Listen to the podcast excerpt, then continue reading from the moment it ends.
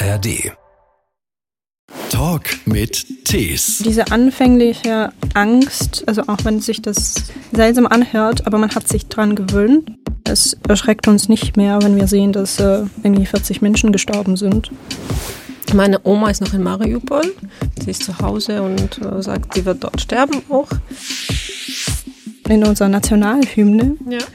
da steht drin, wir würden lieber also für unsere Freiheit kämpfen und sterben, als in Knechtschaft leben.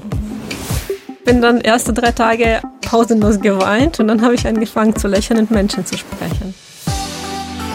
Ein Podcast von SWR3. Mein Name ist Christian Thees und in Stuttgart haben wir Afina Albrecht. Und Vitalia Kutschero. zwei Frauen, die ausgezeichnet wurden als Stuttgarterinnen des Jahres, weil ihr euch ehrenamtlich für Geflüchtete aus der Ukraine eingesetzt habt. Ihr habt Projekte angeschoben, koordiniert, ein Netzwerk aufgebaut, habt damit vielen, vielen Menschen geholfen. Ihr kommt beide selber aus der Ukraine, lebt aber schon eine ganze Weile in Stuttgart oder aber auch Umgebung. Afina, wann bist du gekommen und äh, vor allem, wie kamst du hierher? Also ich meine nicht das Transportmittel, sondern der Grund. Ich kam tatsächlich am 3. Juni 2010 nach äh, meinem Studium in Barcelona, habe ich mich doch entschieden, nach Deutschland zu kommen und in Deutschland den Weg weiterzugehen. Und dann kam ich in Konstanz an und habe erstmal dort Sprache gelernt. Hm. Welcher Weg war das? Weil du sagst, den Weg weitergehen? Ähm, beruflicher Lebensweg insgesamt. Ähm, ich hatte tatsächlich ähm, Vergleich äh, gemacht zwischen Spanien und Deutschland. In Deutschland war ich 2006 ähm, als Austauschstudentin und hatte Einblicke in das Land bekommen, in die Kulturmentalität und habe hab für mich ein Bild gemalt über Deutschland. Und dann nach eineinhalb Jahren in Spanien habe ich doch feststellen müssen, dass mir in Deutschland besser passt von der Mentalität und der äh, ja. Was ist es an der Mentalität? Weniger Chaos?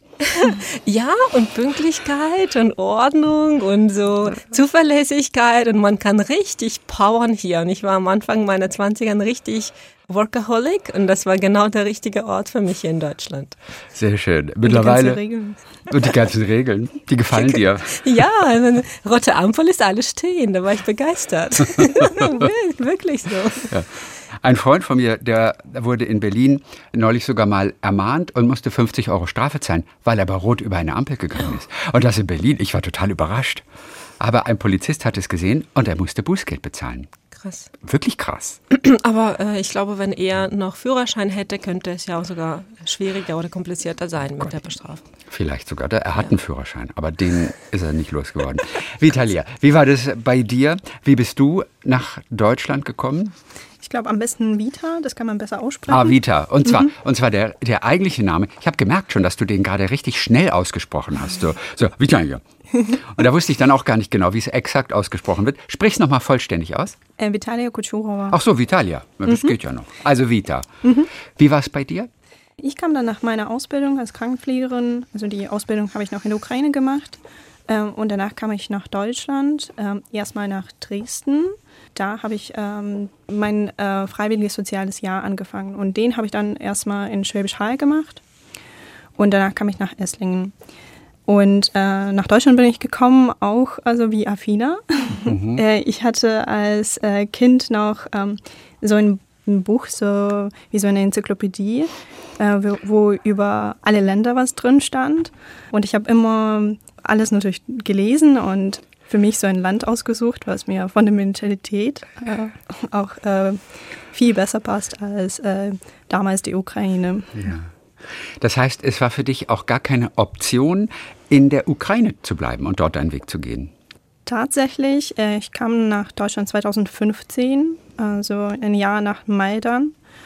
Damals, also als wir Maidan hatten, ähm, da dachte ich äh, schon, dass wir was verändern können in der Ukraine. Und ähm, da hat man das auch gespürt, also auf den Straßen. Wir hatten die Revolution. Da habe ich mir noch überlegt, dass wir das noch hinkriegen können, dass wir es was verändern können. Aber ich bin auf der Krim geboren und äh, habe dann auch nicht, äh, also in der Nähe von der Krim gewohnt. Und wo die Krim dann weg war und es keine Reaktion von der äh, von Westen, von Europa kam, da dachte ich, okay, also ich glaube, wir sind verloren. Und dann hast du dich äh, für Deutschland entschieden. Äh, wie war das damals mit Visum? Also man durfte nach Deutschland, man durfte auch in Deutschland bleiben. Wie war das damals geregelt? Also wenn man einen Grund hat, um nach Deutschland zu kommen und also ähm, damals ähm, war das bei mir ein freiwilliges soziales Jahr mhm. und später dann die Berufsanerkennung, ja, dann dürfte man bleiben. Aber das war natürlich immer nicht so einfach. Man hat ganz viele Papiere gebraucht, ähm, mehrere Stunden in der Ausländerbehörde verbringen. Und es ist tatsächlich so, dass ich einmal kein Visum bekommen habe, als ich nach meiner Berufsanerkennung einen Monat lang noch als Krankenpflegehelferin und nicht, also noch wegen dem Vertrag und nicht als Krankenpflegerin arbeiten wollte. Und äh, da wurde mein Beruf als nicht visumrelevant sozusagen eingestuft und dann habe ich kein Visum bekommen. Und bist wohin dann? Also das könnten wir dann noch ändern. Ich habe dann meinen Vertrag verändert und habe dann äh, noch ein Visum bekommen, also danach schon bekommen, aber äh, nur als Krank Krankenpflegerin dann. Mhm. Ihr selber habt Familie noch in der Ukraine. Afina, ich weiß, du hattest auf jeden Fall äh, eine Mutter noch da, Tante, Oma. Wer ist mittlerweile wo? Verteilt. Meine Mama, äh, Papa, meine Tante und Onkel sind gerade in Deutschland, mhm. in Sindelfingen. Meine Oma ist noch in Mariupol ja. und sie hält die Stellung sozusagen. Die will dir nicht weg. Sie ist zu Hause und äh, sagt, sie wird dort sterben auch. Weitere Familienmitglieder, die Schwester, also die Cousinen meiner Mama zum Beispiel, sind auch zurück in die Ukraine gekehrt, mhm. teilweise in Kharkiv, teilweise im Westen. Und meine Cousine ist noch in Polen, in Krakau, ganz nah an der ukrainischen Grenze, um dann einfach irgendwann schneller zurückzukehren. Was macht es mit dir, wenn du von der Oma hörst, ich will hier bleiben in Mariupol und ich werde auch hier sterben? Wenn sie dir das so erzählt, hat sie es dir am, am Telefon erzählt, habt ja, ihr geskypt, mhm. ja. Weiber. Also am Anfang war es schwierig, auch mit, den, mit, der, mit, den, mit der Mutter, weil wir ihr schon seit eine Weile geredet haben, sie solle eigentlich wegfahren, aber mhm. das hat sie dann auch eigentlich abgelehnt und gesagt, nee, das ist mein Zuhause, hier bleibe ich. Und äh, da war schon ein gewisser Training sozusagen. Als es dann bei der Oma ankam und sie dann gesagt hatte, sie bleibt dort, äh, hatte ich schon ein paar solche Aus, Aus, Aussagen gehabt und ich hatte dann auch bei anderen gemerkt, bei meinen Freunden und Bekannten, dass äh, die gleiche Geschichten erleben, erleben, erlebt haben mit älteren Menschen, die gar nicht weg wollten. Die konnten sich die Flucht gar nicht vorstellen und waren für alles einfach schon bereit. Das macht mich traurig und ein bisschen wie, äh, wenn ich es beschreibe, dann ist es wie ein Stein im Magen, weil es halt so ist, wie es ist. Und, und aber ich habe mich ein bisschen damit abgefunden. Ja, und wir telefonieren oft und mhm. ja. Wie geht's deiner Oma denn zurzeit? Wie sieht deren Alltag im Augenblick aus? Also Mariupol ist ja besetzte Gebiet. Und da gibt es schon krasse Veränderungen in der Stadt in Bezug auf Währung, Nachrichtendienst und das, was alles äh, geredet und gesagt werden darf. Meine Oma hat zum Beispiel erzählt, sie darf gar nicht mehr eigentlich erzählen, dass sie für die Ukraine steht immer noch und dort geblieben ist, nur weil sie nicht weg wollte und nicht, weil sie auf Russland wartete. Mhm. Ähm, es gab auch Schwierigkeiten mit der Versorgung mit der Heizung, mit Wasser immer wieder Ausfälle. Jetzt hat sie, ich glaube, also ich vergesse immer wieder den Stand, äh, Status quo per Tag sozusagen, aber aktuell hat sie, glaube ich, Gas und dadurch ähm, hat sie sich auch Wasser gekocht und aufgewärmt und das war ihre Wärme zum Beispiel für, für die Nacht. Ähm, mhm. Hat sie mit ins Bett genommen und ähm, wir über die Umwege überweisen ihr immer wieder Geld. Mhm. Und sie kann das dann abheben und dann in Rubel bezahlen, um sich was zu kaufen. Okay. Genau, aber dass sie auch nicht mehr arbeitstätig war und nur so also in der Rente gelebt hatte, ist ihr, ihr Alltag so gesehen jetzt nicht krass verändert, mhm. wobei sie uns sehr vermisst und sagt, dass es sehr, sehr einsam ist für sie dort. Vita, wie ist das bei dir? Welche Verwandten, welche Familie hast du noch in der Ukraine im Augenblick? Also im Augenblick äh, sind nur also noch so Tante und ähm, Urtante, meine o Oma und ähm, also die Familie seitens meines Vaters, ähm, die sind noch in Odessa und Dnepr geblieben. Die sind tatsächlich schon ähm, die waren auch schon woanders. Also die aus Odessa, die waren schon in Polen mhm. und die aus Dnipropetrovsk, also oh Gott, äh, aus Dnipro, ja. äh, die waren ähm, in Moldau und sind dann schon mittlerweile zurückgekehrt und äh, ja, leben dort weiter. Ja. Zurückgekehrt, weil es dann wieder etwas friedlicher wurde in der Region und die Gefahr zunächst mal nicht mehr so groß war oder weil es einfach in Polen zum Beispiel oder in Moldau einfach auch kein Leben war für Sie? Warum sind Sie zurückgekehrt? Also ich glaube, so ein Mix aus allem. Mhm. Man, ähm, also diese anfängliche Angst äh, vor dem Krieg äh, ist wahrscheinlich ein bisschen vergangen. Man hat sich, also auch wenn sich das mh, hm, seltsam anhört, aber man hat sich daran gewöhnt. Also mhm. genauso wie wir in Deutschland uns an diese Nachrichten einfach gewohnt haben. Äh, es erschreckt uns nicht mehr, wenn wir sehen, dass äh, irgendwie 40 Menschen gestorben sind. Mhm. Und äh, genauso geht es den Menschen in der Ukraine. Also die haben sich damit abgefunden. Und natürlich haben die dann irgendwann bemerkt, äh, dass äh, Polen, Moldau, es ist nicht zu Hause. Mhm.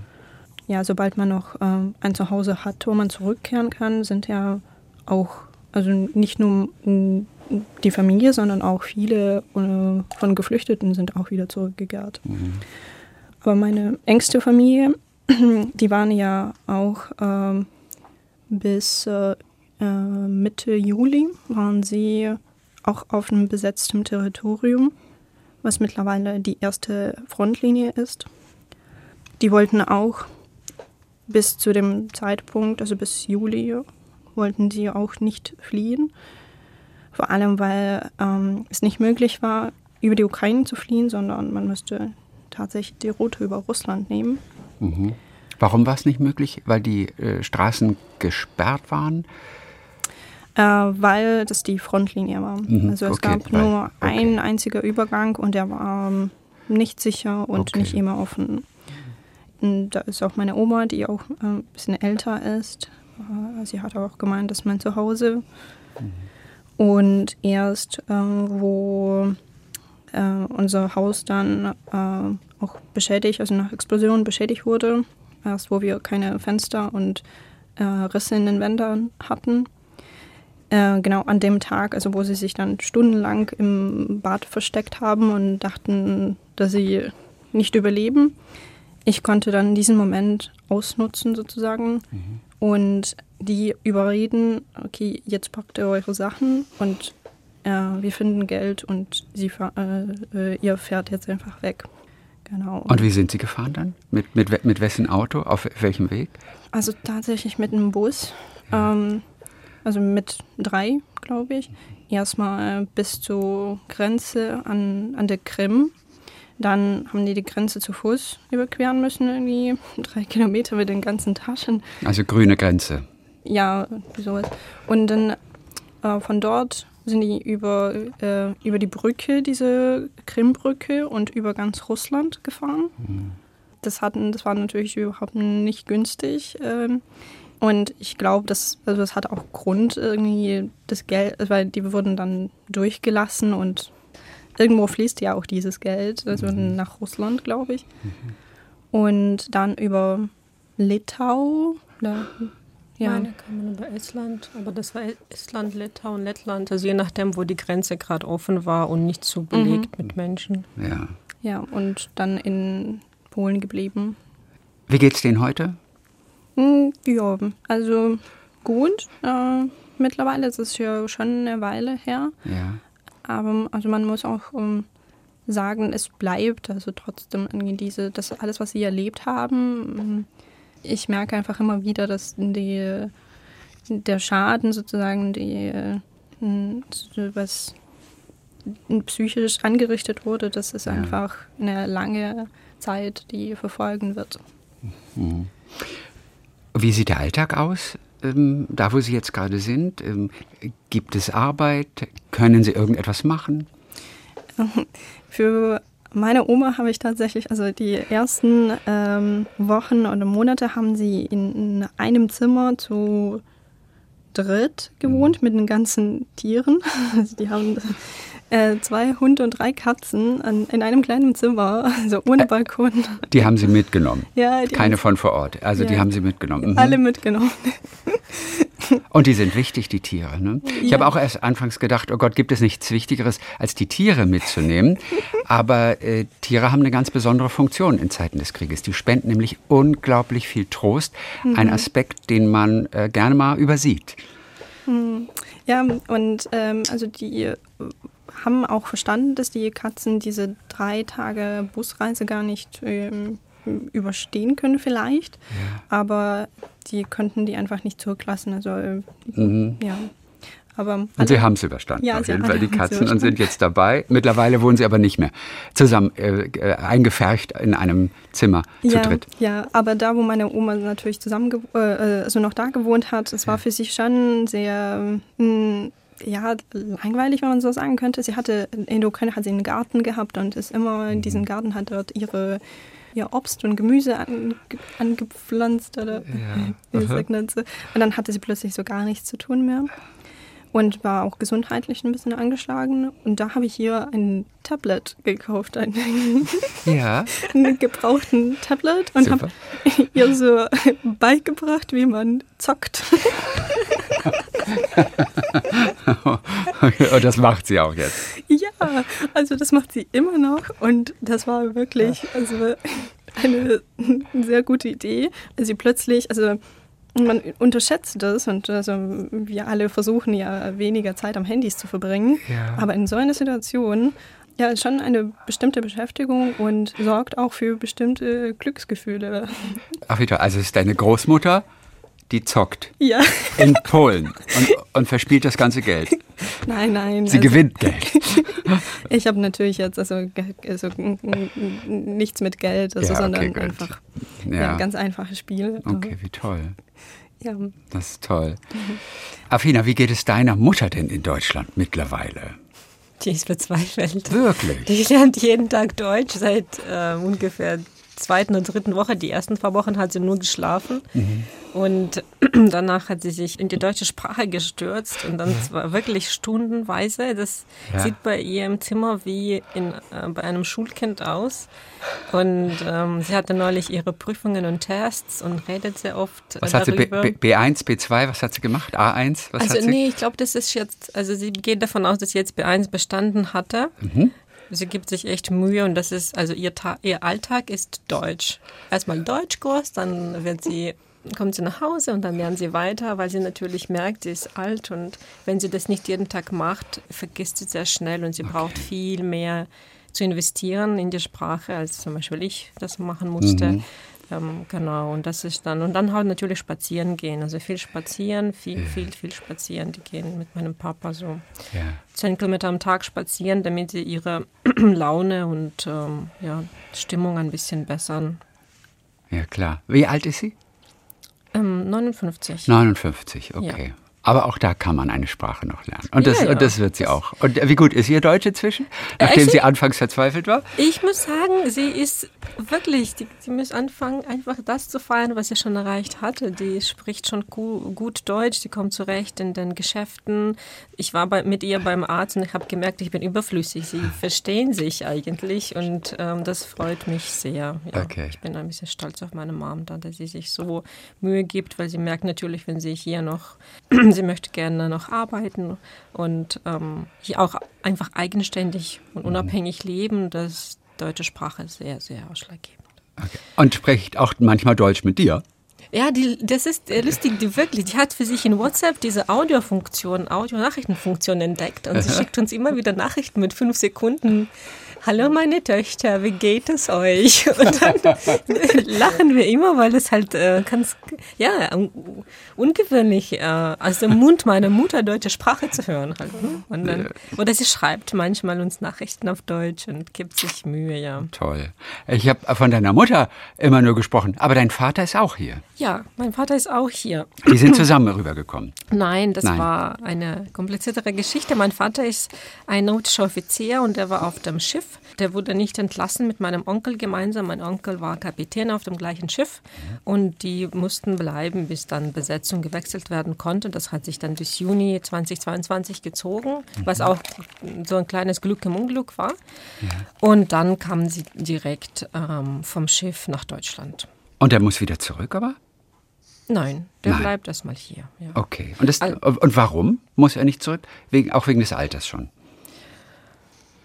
Also er wurde jetzt noch nicht ein, wie sagt man das auf Einberufen Deutsch? Einberufen, wieder? Ja. genau. Aber er war aktiver Soldat noch auf dem Schiff dann. Nein, nautischer. Offizier. Er war nautischer Offizier. Genau, das ist dort. so Frachtschiffe. Ach, ich Genau. verstehe. Ja, ja. Ich verstehe. Er war auf einem Frachtschiff. Genau, auf okay, einem okay. Frachtschiff. Okay, gut. Also ist er auch in Deutschland. Ja. Ja. So, bevor wir gleich nach äh, Stuttgart kommen, vielleicht noch kurz eine Frage zu ja, den Anfängen des Krieges, der alle natürlich schockiert hat. Und diese ersten Tage waren für euch selbst fernab der Heimat natürlich die Hölle.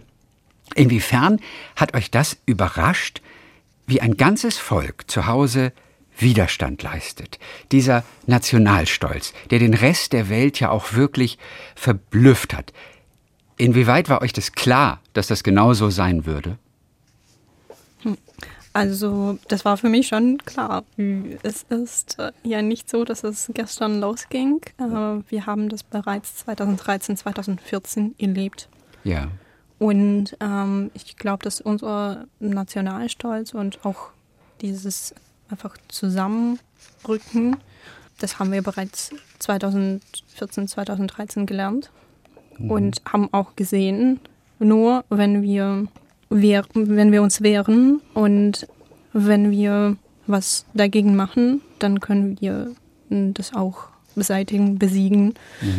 Weil äh, 2013 hatten wir ja schon ähnliche Situationen und äh, mit den Revolutionen haben wir dann wirklich sehr gute Ergebnisse sozusagen erzielt. Wir hatten ja sowas ähnliches wie Omon in Russland und äh, nach der Revolution, wo natürlich auch Menschen gestorben sind, aber wo Millionen Menschen auf die Straßen gegangen sind, äh, wurde diese Spezialeinheit aufgelöst. Und ähm, ja, diese Spezialeinheit mit, ähm, die dafür gedacht war, die Bevölkerung zu unterdrücken und diese ganzen, also genauso wie in Russland, wie es jetzt ist. Und ähm, ja, das haben wir damals gelernt. Und wenn man unsere Gema also die gesamte Geschichte anschaut, man hat die Ukrainer schon die immer unterdrückt. Und von allen Seiten. Also nicht nur von Russland, sondern Österreich, Ungarn. Und man hat auch äh, schon sehr oft unsere ähm, Sprache verboten, unsere Bücher verbrannt. Und auch in unserer Literatur, in der ukrainischen Literatur, ähm, ist äh, überwiegend nur die Geschichte unseres Kampfs sozusagen zu finden. Auch in, unserem, in unserer Nationalhymne, Ja. da steht drin, wir würden lieber also für unsere Kampf, äh, Freiheit kämpfen und sterben, als in Knechtschaft leben. Und ähm, ich glaube, das beschreibt uns alle ganz gut. Und es sind nicht nur Worte. Das ist ja ein, ein Gedanke, ein, ein Nationalstolz, wobei Stolz ist das falsche Wort, aber der uns hier in Deutschland ein wenig fremd ist. Das ist ein, ein Denken, das so ganz anders ist als das un, unsere. Also wir schauen da natürlich auch mit Erstaunen. Und wie du gerade sagst, es sind nicht nur Worte in der Hymne, es ist das, was ihr tatsächlich denkt und fühlt und das von Anfang an, ne? auch als Kind schon. Ja, auf jeden Fall.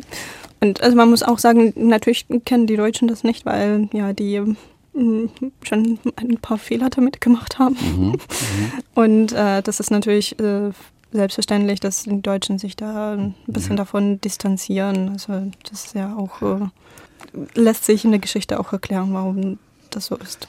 Reden wir mal über die Anfänge eurer Hilfsarbeit in Stuttgart, für die ihr ja auch ausgezeichnet wurdet. Ihr habt so viel koordiniert und ihr habt Netzwerke aufgebaut.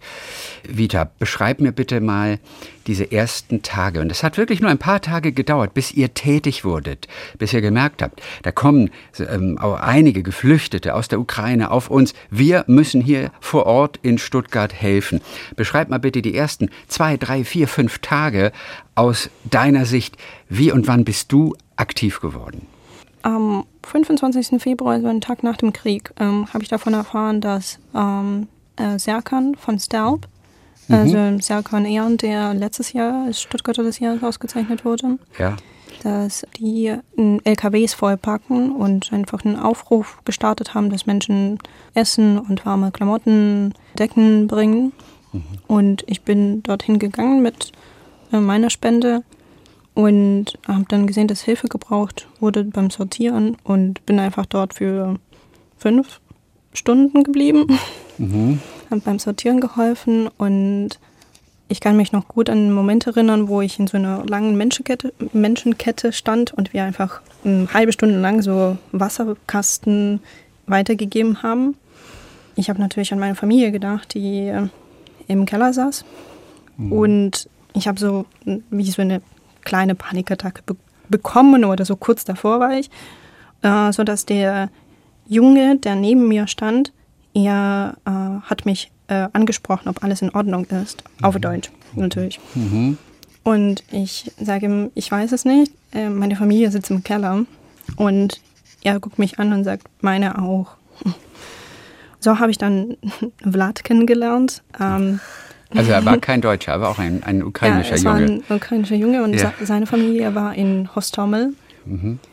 Also die sind dann mit der Zeit auch hierher geflüchtet und äh, Jafina kennt ihr seine Mutter, Elena Trutneva. Okay.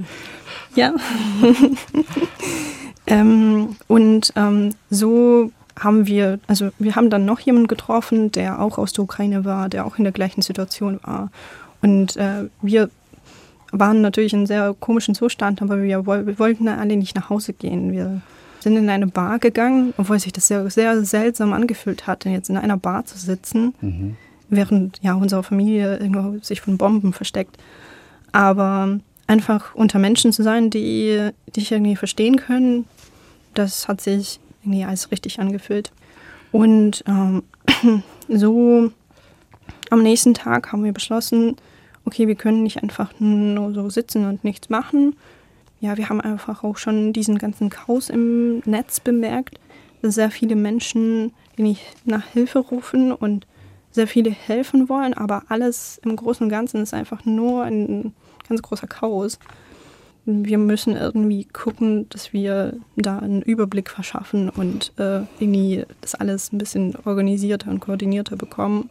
So haben wir angefangen äh, zu denken, wie können wir helfen, wir können das äh, gut und organisiert ja. machen. Ja. Wie lange hat es gedauert dann, bis ihr dieses Netzwerk, in dem du letztendlich äh, aktiv warst und das du auch mit begründet hast, dieses Netzwerk Volja, was mhm. so viel heißt wie Freiheit, Wille, bis ihr das auf die Beine gestellt hattet, wie viele Tage vergingen da? Ja, das ist so die Frage, was versteht man unter auf die Beine vollständig ja. gestellt hat. Also es ist ja immer noch viel Arbeit, äh, vor allem in Deutschland, irgendwas auf die Beine zu stellen. Also Gab es bürokratische Hürden? Genau, also. Welcher Art? Ähm, ja, also zum Beispiel mit der Gründung vom Verein, Eintragung, äh, die Anerkennung von Gemeinnützigkeit, äh, also das es muss alles seinen Gang gehen. Ihr habt es ja so geschätzt an Deutschland ursprünglich mal. Dass das alles so ja, gut geregelt ist. Das stimmt. Aber also manchmal ist es auch viel zu kompliziert, vor allem in Natürlich. so kritischen Situationen. Also das muss man irgendwie auch sagen. Es ist alles, funktioniert alles super, wenn, äh, wenn alles äh, gut läuft. Also mhm. in kritischen Situationen ist es, man stockt oft an, an diesen Regeln. Und das haben wir, glaube ich, auch bereits in Corona gesehen. Aber man kann sagen, dass wir, ich glaube, am 28. Februar hatten wir schon den Namen und so das Konzept. Mhm. Und so 3. März, da haben wir bereits am Hauptbahnhof die ersten Geflüchteten empfangen. Und Volja kümmert sich vor allem um ukrainische Familien mit behinderten Kindern, ne, die nach Stuttgart gekommen sind. Das ist so ein bisschen euer Schwerpunkt. Unter anderem, ja. also ähm, allgemein so die vulnerablen Gruppen. Vulnerablen ne? Gruppen, mhm. ja. Afina, du bist im normalen Leben damals, äh, warst du Projektleiterin im Softwarebereich. Drei Tage nach Beginn des Kriegs, drei Tage nach dem Einmarsch, hast du den Oberbürgermeister angesprochen. Wo, wo war das? Das war auf eine Demonstration, wo ich ähm, auftreten durfte. Ich habe dann teils meine eigenen Geschichte erzählt und ähm, den, über den Zustand meiner Mutter, die dann in Mariupol war. Genau ab dem 26. Februar ging es ja dort auch los mit den Kämpfen und ähm, ich habe dann auch, also ich bin ja im ukrainischen Verein für ukrainisches Allee für Kultur und Sport und da waren wir ab dem 24. Äh, gemeinsam mit anderen Vertretern des ukrainischen Community sehr eng im Kontakt und haben gleich angefangen, mit der Botschaft zu telefonieren, mit unseren ganzen Kontakten in den Strukturen, ukrainischen Strukturen und zu prüfen, wie können wir am schnellsten helfen. Dann ging es sehr schnell, also wirklich sehr schnell los mit dem Einkauf der Medikamente und Pflaster und äh, Tourniquets oder wie auch immer das heißt. Äh, ähm, wir hatten auch tatsächlich seit dem zweiten Tag krasse Spenden bekommen von mhm. vielen Leuten, die uns kannten und Deutschen auch unter anderem an den ukrainischen Verein, das wir dann ausgegeben haben und das über die auch wieder in zwei Tagen auf die Beine gestellte Logistik ähm, in die Ukraine verfrachtet. Also das war sozusagen der Anfang und ähm, das war dann super schnell. Also ich war, ich staune immer noch, wie schnell die Leute, die damit niemals zu tun hatten, auf einmal da sind und tun einfach. Ne? Und sich halt nicht von den Regeln oder Abläufen abhalten lassen, sondern so tun, dass es so schnell wie möglich ankommt. Und ähm, am 27. war dann äh, die Demonstration auf dem Schlossplatz, da durfte ich sprechen. Und dann habe ich gesagt, genauso ähm, ist es auch hier vor Ort. Es kommen so viele Fragen, vor allem über Telegram. Da wurden ja Telegram-Chats ähm, eröffnet für die Ankommenden äh, in Deutschland und da kamen so viele Fragen, was, wohin, womit und, und, und.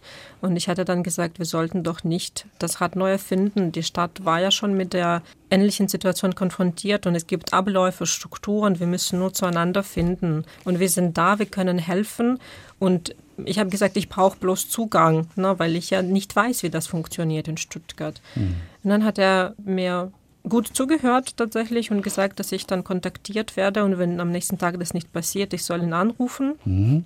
Hat mir dann seine Telefonnummer gegeben und ich habe ich wurde aber kontaktiert am nächsten Tag und eingeladen in die Arbeitsgruppe, die dann später zum Netzwerk Ukraine engagiert wurde. Das war erstmal ein Zoom-Call am Montag oder Dienstag direkt, ähm, in der, also in den darauffolgenden Tagen. Da wurde sehr schnell, also wirklich gehandelt. Sehr schnell also zur Arbeit gekommen. Das schätze ich wirklich sehr und das hat mich damals richtig motiviert zu sehen, wie die Leute da sind und einfach bereit sind, aus dem Rahmen rauszusteigen und zu sagen, ja klar, am Montag schalten wir die Hotline ein, weil das zum Beispiel wurde ja zum ersten Punkt, dass so viele Fragen sind anhäufen, die Leute wissen nicht, wohin mit diesen Fragen. Wir hatten dann mehrere äh, Themenbereiche aufgegriffen, aber festgestellt, eins nach dem anderen ist besser und eben so eine ähm, Infoquelle ist absolut hilfreich für Deutschen, aber auch für die Ukrainer. Mhm. Ankommende sowie in Deutschland Lebende.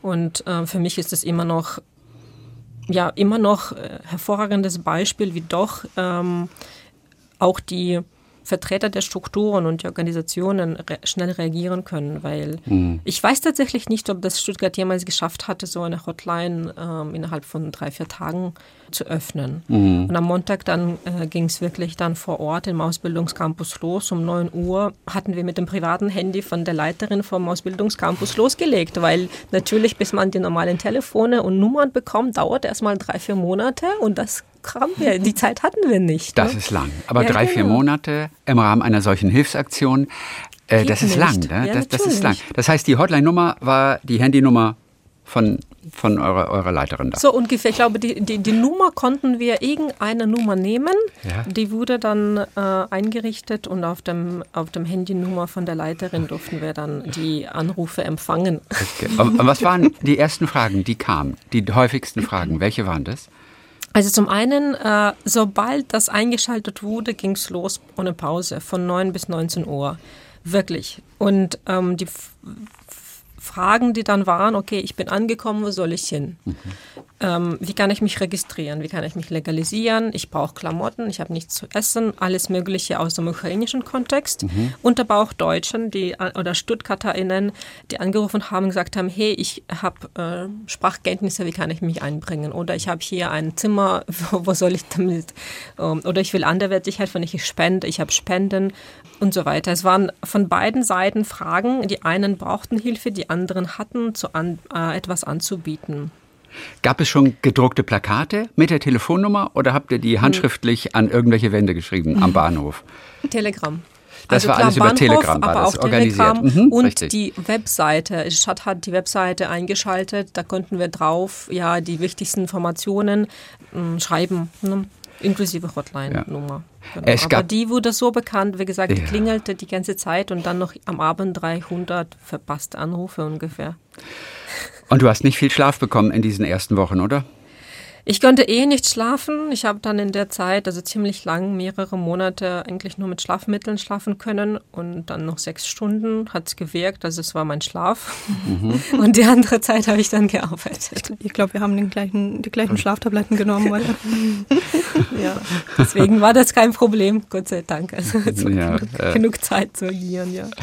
Ihr beiden habt also wirklich ähm, Unglaubliches geleistet. Ach, kurz mal, ähm, äh, also es ist ja ein Zusammenschluss letztendlich, dieses Netzwerk aus hauptamtlichen und ehrenamtlichen Helfern. Das ist ja auch wirklich das Tolle.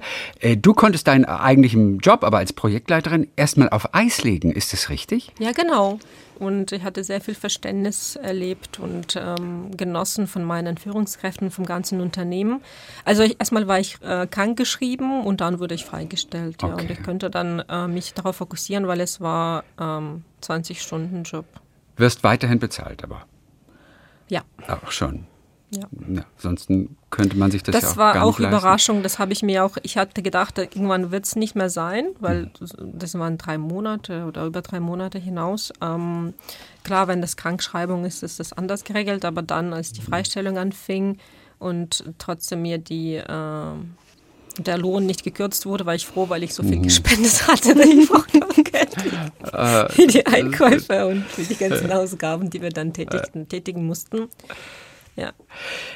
Ihr beiden seid euch dann irgendwann auch mal über den Weg gelaufen, als das Netzwerk euch zusammengeführt hat. Ja. Vita, an was erinnerst du dich noch von eurer ersten Begegnung? Wie habt ihr euch kennengelernt? also vorab erinnere ich mich noch äh, dran, wo wir ähm, äh, ja bereits äh, die Geflüchteten am Hauptbahnhof empfangen haben und die Polizei wusste nicht, was äh, sie mit den Geflüchteten tun sollen. Die, äh, wir haben versucht, in die Stadt zu erreichen, dann auch die Hotline, das, die war nicht erreichbar. Natürlich nicht, haben wir gerade gehört. Ja. Genau, und wir haben dann ein, einige Tage lang haben wir, also wir haben selber natürlich recherchiert und haben einige Tage lang die Geflüchteten nach äh, äh, Landeserstaufnahmestellen koordiniert. Also nach Karlsruhe, Ellwangen, teilweise auch mit der Polizei von Ellwangen telefoniert und da Konvoi organisiert. Das war aber so. Das war die, die erste Verordnung tatsächlich. Genau, und ähm, ja, dann am 7. März, ähm, da kam die Frau Dr. Sussmann zu uns am Bahnhof und ähm, ja, wir haben dann gesprochen und äh, sie hat äh, uns also dann äh, in Ausbildungscampus eingeladen in diese Arbeitsgruppe, in diesen Steuerungskreis. Ja, da habe ich Afina kennengelernt. Ich kann wirklich nicht sagen, wann wir uns zum ersten Mal gesehen haben. Ich kann mich nur nicht so gut an diese Zeit erinnern. Ja. Und äh, ja, wie gesagt, wir haben, äh, wir haben 14 Stunden am Tag im Campus verbracht äh, und ähm, äh, ja, sehr viel gearbeitet. Ah, ich weiß noch, äh, du warst immer diejenige, die da saß mit, dem- mit, dem, mit dem Telefon und ständig angerufen wurdest und immer so gesagt hast, ja, einen Moment, einen Moment. Und ich glaube, du hast immer sehr nett äh, mit allen gesprochen, also sehr nett äh, geantwortet. Und ich dachte nur, also wie kann sie das? Also so nett und freundlich bleiben. Weil äh, ich persönlich, ich habe sehr viel gemacht, gearbeitet, geholfen, aber ich bin, glaube sehr, sehr praktisch und ich war, ich wurde irgendwann darauf hingewiesen, dass ich doch ein bisschen freundlicher sein könnte. Das heißt, du warst so gestresst, dass du so ein bisschen, äh, bisschen äh, kantig warst. Ja, also nicht kantig. Ich war eher einfach, ich habe diese Formalitäten mit, ich wünsche dir noch einen schönen Tag, ich habe die einfach rausgelassen. Ich dachte, wir haben jetzt einfach keine Zeit dafür. Also ja, erzähl mir dein Problem, ich suche nach einer Lösung. Okay, tschüss. ja, und äh, irgendwann wurde ich äh, von meinem Freund, der äh, im Büro arbeitet und natürlich immer so diese ganzen Formalitäten beachtet mit, äh, wie war dein schönes Wochenende oder ich wünsche dir ein schönes Wochenende, darauf Ja. hingewiesen und ja, ich habe mich bemüht. und Afina hat es schon immer gut äh, gemacht und ich habe das dann bewundert. Ich dachte so, wow, vielleicht muss ich das auch mal üben. Das war Stakeholder Management im Projektleben. Da muss man Höflichkeit einbringen. Ja, ja also vielleicht. Äh, Ach, sehr schön. Ihr habt ganz vielen Familien geholfen während der letzten Monate, während des letzten Jahres.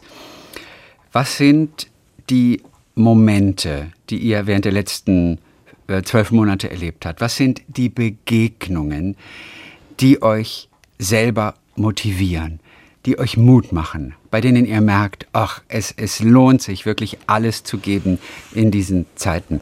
Afina, was fällt dir ein? Zum Beispiel bei mir war äh, auch krasse Begegnung, Schwangerschaftstreff. Ich habe gemerkt, es gibt viele schwangere Frauen und die sind total lost. Was ist hier BAMME? Wie, wie funktioniert das? Wo mhm. kriege ich hier Unterstützung?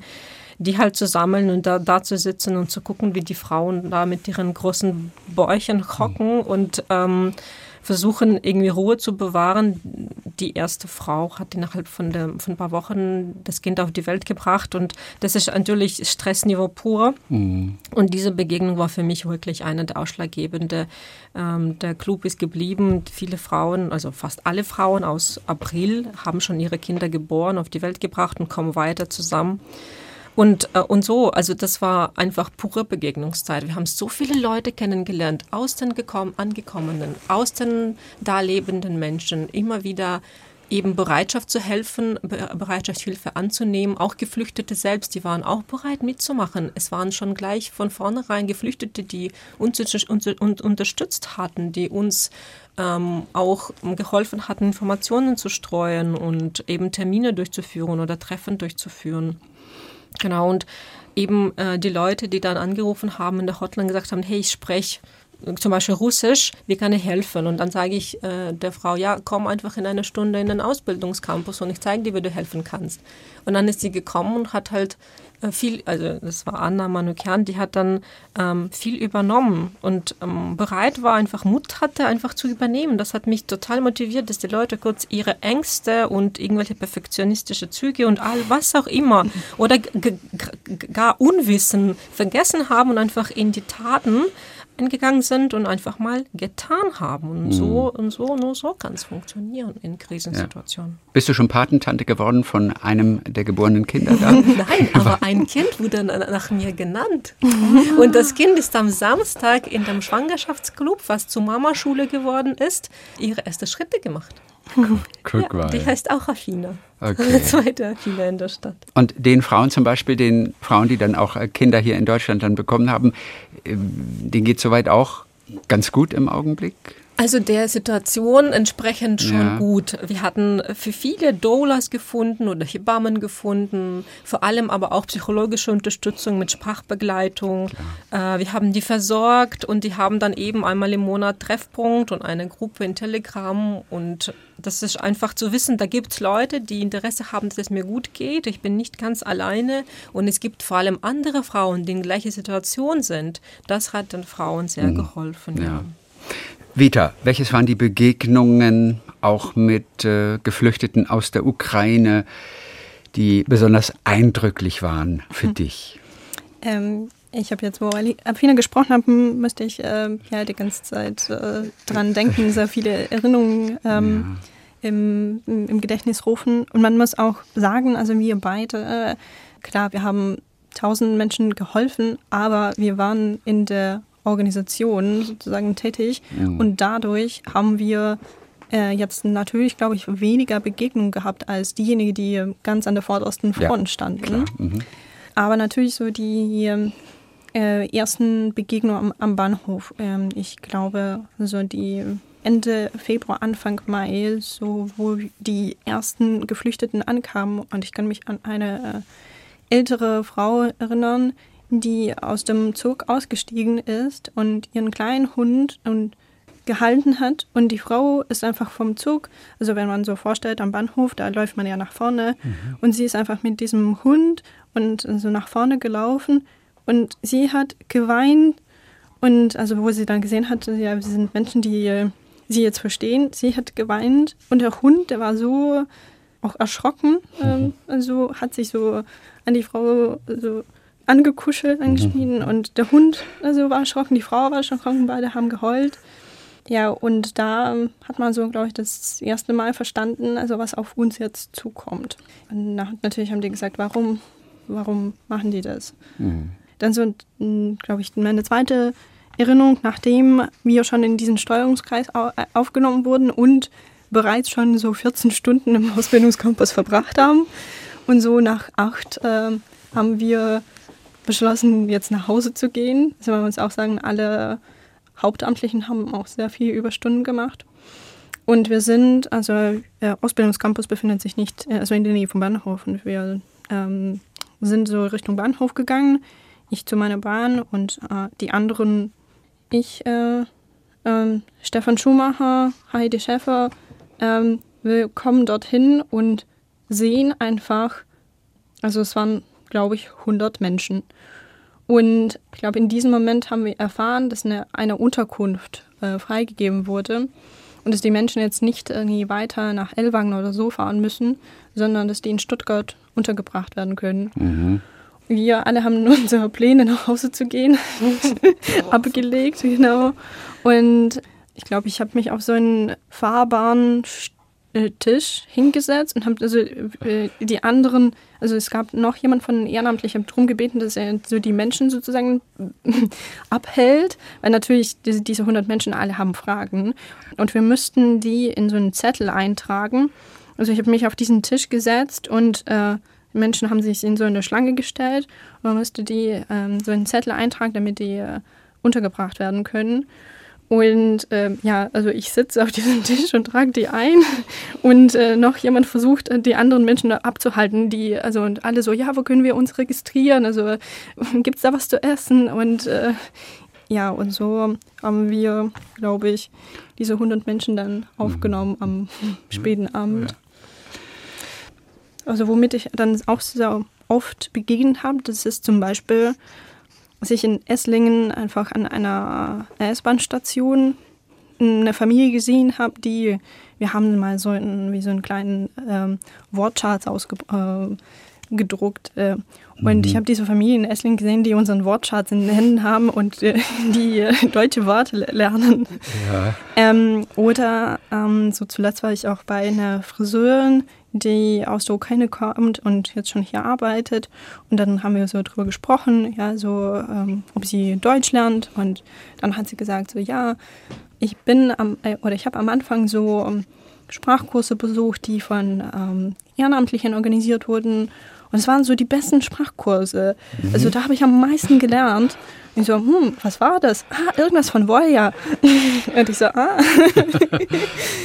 Oder so natürlich unsere provisorische Schule, die wir zwei Monate lang betrieben haben mit äh, 60, 70 Kindern jeden Tag. Da war ich auch fast jeden Tag mit dabei und äh, das war natürlich auch unvergesslich. Ja, was für tolle Momente, oder? Mhm. Also in denen man wirklich merkt, was man bewirkt hat. Ja, wenn man dann mal das Endergebnis auch sieht und, äh, und das so hintenrum quasi, per Zufall dann auch noch. Mhm. Also ihr habt alles gegeben, auch teilweise bis zur körperlichen Erschöpfung, auch bis zur seelischen Erschöpfung. Afina, bei dir ging es auch irgendwann nicht mehr, oder? Dein Körper hat sich gemeldet, du brauchtest eine Auszeit.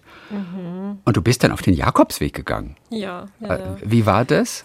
Es war cool. Ich bin dann erste drei Tage au- pausenlos geweint und dann habe ich angefangen zu lächeln und Menschen zu sprechen. Ach, guck mal. Und dann habe ich äh, alleine erstmal und danach später nicht mehr alleine 500 Kilometer zu Fuß gelaufen. Und du hattest wahrscheinlich das Gefühl, ich laufe jetzt auf dem Jakobsweg, ich brauche das auch, aber eigentlich müsste ich doch helfen vor Ort. Ja, ich hatte auch tatsächlich immer noch geholfen auf Distanz und nur vereinzelt ähm, über Telegram und mit Koordination, aber die Menge war einfach äh, viel, viel reduziert und ich habe einfach gemerkt, wenn ich das jetzt nicht tue, kann ich danach niemandem mehr helfen.